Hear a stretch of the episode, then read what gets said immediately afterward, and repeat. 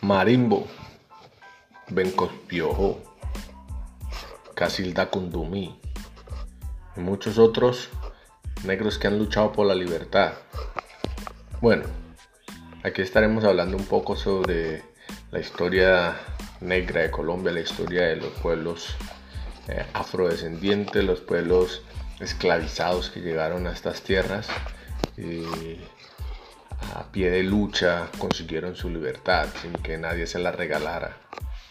Cada semana estaremos hablando y contando un poco sobre la historia eh, de nuestros ancestros, sobre eh, personajes específicos de la historia que motivaron, motivaron a la libertad de los esclavos.